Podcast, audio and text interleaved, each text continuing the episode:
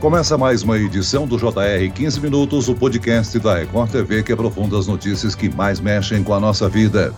Após o Superior Tribunal de Justiça, STJ, decidir que os planos de saúde e convênios têm que cobrir os custos apenas do que está na lista oficial da Agência Nacional de Saúde Suplementar, deputados apresentam projetos de lei para alterar essa regra. A ideia é garantir que os planos de saúde sejam obrigados a pagar também por procedimentos que não estão previstos nessa lista, em algumas situações, como sempre ocorria até a decisão do STJ. Para analisar a importância dessa questão para o grande número de brasileiros, brasileiros que dependem dos planos para a garantia de sua saúde e falar sobre esses projetos em avaliação no Congresso Nacional, o 15 Minutos de hoje conversa com o deputado federal do Republicanos, Roberto de Lucena. Bem-vindo, deputado. Obrigado, Celso. Obrigado, meus amigos. É uma satisfação muito grande poder estar aqui e conversar com vocês sobre esse assunto tão importante. Quem nos acompanha nessa entrevista é o repórter da Record TV em Brasília, Yuri Ascar. Yuri, o STJ concluiu que as operadoras dos planos de saúde não podem ser obrigadas obrigadas a cumprir procedimentos não incluídos na lista da Agência Nacional de Saúde. O que mudou na prática, hein, Yuri? Olá, Celso, é isso mesmo. Olá, deputado. No dia 8 de junho, por seis votos a três, o Superior Tribunal de Justiça, em julgamento que eu estava presente e acompanhei, entendeu que a lista de procedimentos de cobertura obrigatória para os planos de saúde, uma lista que é administrada, né, e ali os planos são fiscalizados pela Agência Nacional de Saúde Suplementar, para a ANS, essa lista é taxativa, ou seja, ela define exatamente os procedimentos e os tratamentos que têm um custo que deve ser sim coberto pelos planos de saúde. Se algo não está na lista, então os planos não são obrigados a pagar. E antes dessa decisão, a lista era considerada apenas como uma referência, ou como falavam, era uma lista exemplificativa. Quando o plano de saúde se negava a fazer alguma cobertura, as pessoas entravam com uma ação na justiça e aí tinham a chance de conseguir fazer o procedimento pago pelo plano graças a uma decisão judicial. Agora, deputado, depois dessa decisão do STJ, qual é o impacto para quem depende hoje de um plano ou de um convênio médico para garantir o tratamento, para garantir a saúde?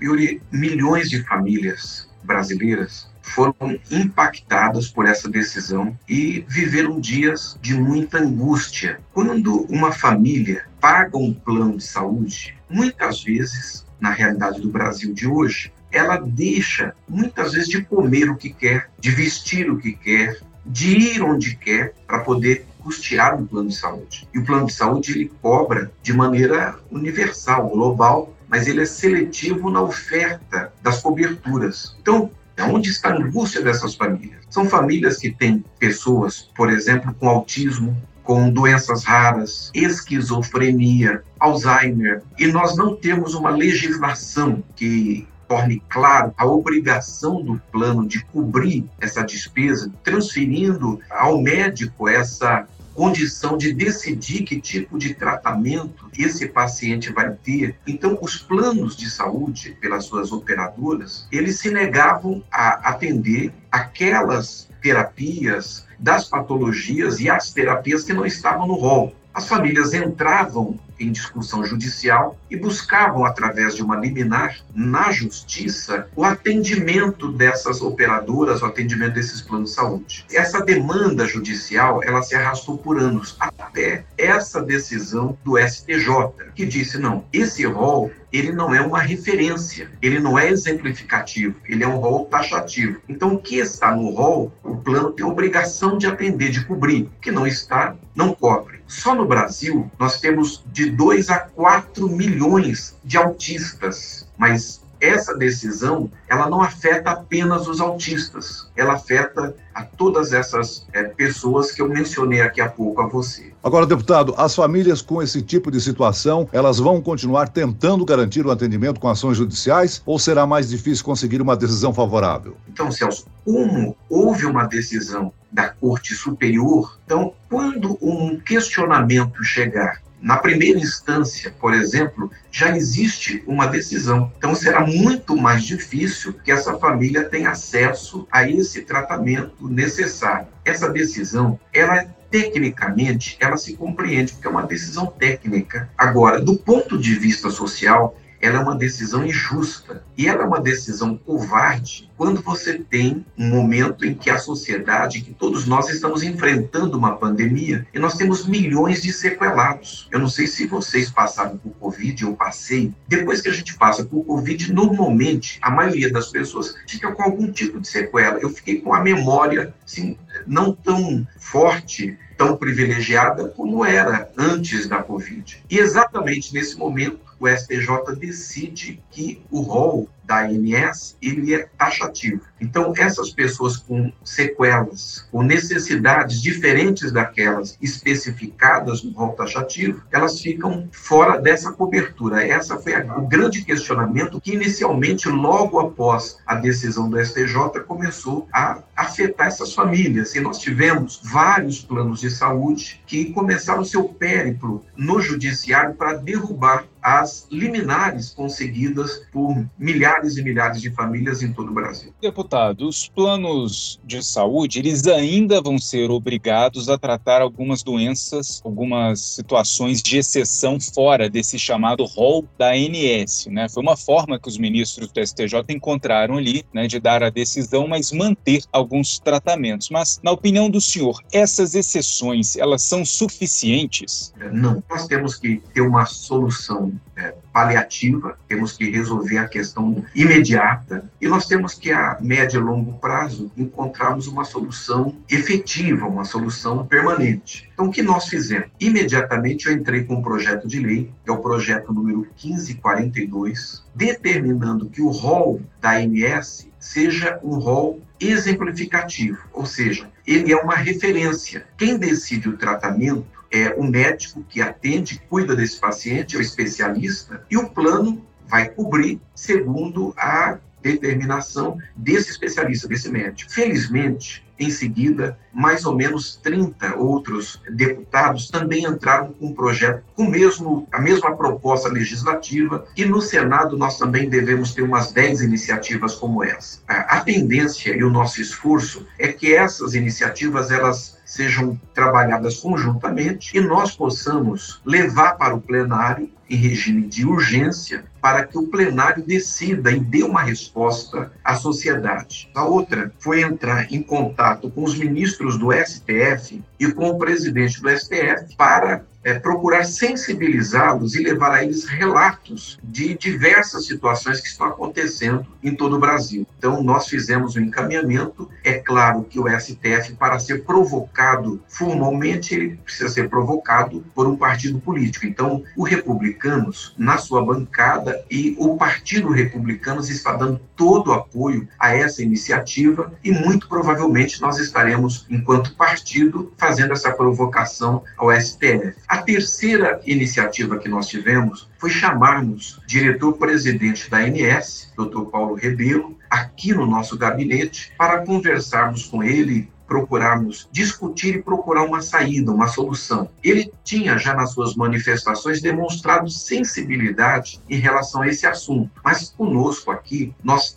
propusemos a ele que fosse levado às operadoras as nossas reivindicações, as demandas dos clientes dessas seguradoras, da sociedade como um todo, de forma que nós pudéssemos garantir a todos os clientes dessas operadoras e dos planos de saúde o atendimento, pelo menos num período até que nós tivéssemos uma solução definitiva. Deputado, além da limitação, né, a decisão do STJ limita não só os procedimentos e terapias, mas também o fornecimento de medicamentos de alto custo, né? Exatamente. O que, que acontece? Eu, Celso, tenho um netinho que foi diagnosticado com autismo. Ele é um grau leve, mas ele precisa de terapia. Agora, se o plano de saúde que atende o meu netinho não puder cobrir o atendimento, a terapia ABA, importantíssima, que não está no rol da ANS, eu vou pagar a terapia dele. A maioria das famílias que tem um, um caso como esse, elas não têm como fazer isso, elas não têm como cobrir.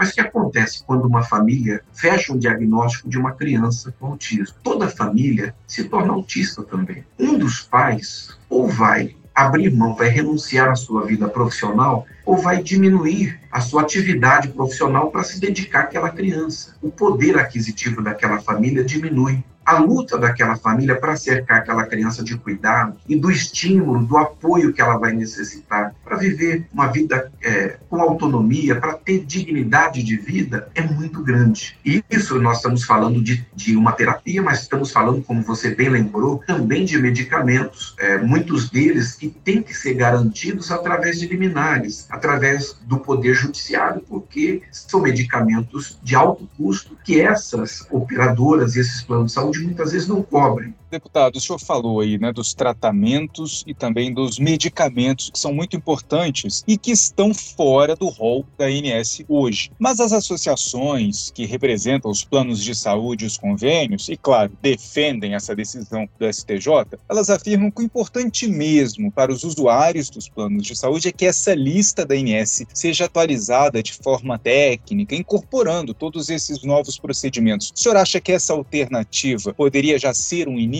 Uma agilidade maior para incluir esses procedimentos na lista da ANS? Eu preciso aqui, com muita justiça, fazer o reconhecimento da competência técnica da ANS. Nós temos quadros extraordinários, a começar do seu diretor-presidente, Paulo Ribeiro, que é um dos melhores quadros que nós temos no serviço público. Eles estão fazendo um esforço para acelerar é, apreciação de vários processos que já existem. A primeira coisa que nós precisamos garantir nesse momento, quem está sendo atendido, continuar recebendo esse atendimento, sem esse expediente das operadoras de planos de saúde de derrubarem essas liminares. O doutor Paulo Rebelo fez uma reunião com as operadoras de planos de saúde, atendendo a nossa solicitação, levou a nossa proposta e eles fizeram a publicação de uma nota comum, uma nota conjunta. Então, nessa nota, esses planos, eles asseguraram essas operadoras que essas pessoas, esses clientes que estão sendo atendidos, não terão as suas coberturas revogadas, continuarão recebendo atendimento dos planos. Isso é paliativo, enquanto nós temos uma solução definitiva. Por isso é importante que nós, inclusive, tenhamos o apoio da sociedade para que o nosso projeto de lei, o 1542, e os seus apensados, possa ser apreciado em regime de urgência e nós possamos fazer com que o rol, por lei, seja exemplificativo. Deputado, a gente sabe do seu empenho dentro da Câmara Federal para acelerar a análise né, desse projeto que o senhor apresenta. Agora eu pergunto o seguinte: a mobilização popular, exposição do impacto dessa decisão do STJ, sobre a vida e a saúde de muitas famílias brasileiras. São importantes para reverter essa decisão do STJ junto, por exemplo, a uma decisão do STF, do Supremo Tribunal Federal? O STF não, não analisa mérito, o STF analisa a constitucionalidade. E aí a provocação que deve ser feita pelos republicanos em relação ao STF, se essa decisão ela é uma decisão constitucional ou não. Eu tenho dúvidas. Eu, eu tenho a impressão de que é uma decisão que pode ser questionada do ponto de vista da constitucionalidade. Sem dúvida, o apelo social, o clamor social, a pressão social vai ajudar nessa apreciação pelo STF. Mas essa esse apelo, essa pressão social, ele impõe uma repercussão mais objetiva e mais imediata no Congresso Nacional, que é mais sensível à pressão popular. Por isso é muito importante que a sociedade se mobilize Deputado, a família que não conseguir mais um atendimento pelo plano de saúde, exatamente, né, por causa dessa nova decisão, já que possivelmente a medicação ou tratamento não estejam ali né, no rol da ANS, essa pessoa vai provavelmente, nessa família, vai recorrer ao SUS e também, se o SUS não oferecer o tratamento, vai judicializar da mesma forma, mas em vez de tentar agora o plano de saúde, vai tentar o SUS. Né? O senhor calcula que impacto essa decisão do STJ pode ter no SUS? O SUS ele está no seu limite e a pandemia não acabou ainda. Então eu vejo assim com muita preocupação e entendo que nós não temos no SUS a condição de absorver toda essa demanda. Muito bem, nós chegamos ao fim desta edição do 15 Minutos. Eu quero aqui agradecer a participação do deputado federal do Republicanos, Roberto de Lucena. Obrigado, deputado. Celso, obrigado a você e ao Yuri. Foi uma honra estar aqui com vocês. Eu quero registrar aqui o apoio que nós temos recebido, não apenas aqui do Republicanos, mas os partidos, as bancadas estão dando as mãos, estão reagindo, e é uma resposta que a sociedade espera. Também quero registrar o apoio da Assembleia Legislativa na liderança da deputada Edna Macedo, que fez ali a sua manifestação de repúdio a essa decisão. E eu tenho certeza que se nós todos dermos as mãos, independentemente de corrente, de, de partido, de ideologia, entendemos que essa é uma causa humana, isso é justiça, nós vamos superar esse momento, tem provocado tanta angústia e tantas preocupações a milhões de brasileiros. Um grande abraço a todos. Eu quero aqui agradecer também a presença do repórter da Record TV em Brasília, Yuri Ascar. Yuri? Obrigado, Celso. Obrigado, deputado. Até a próxima.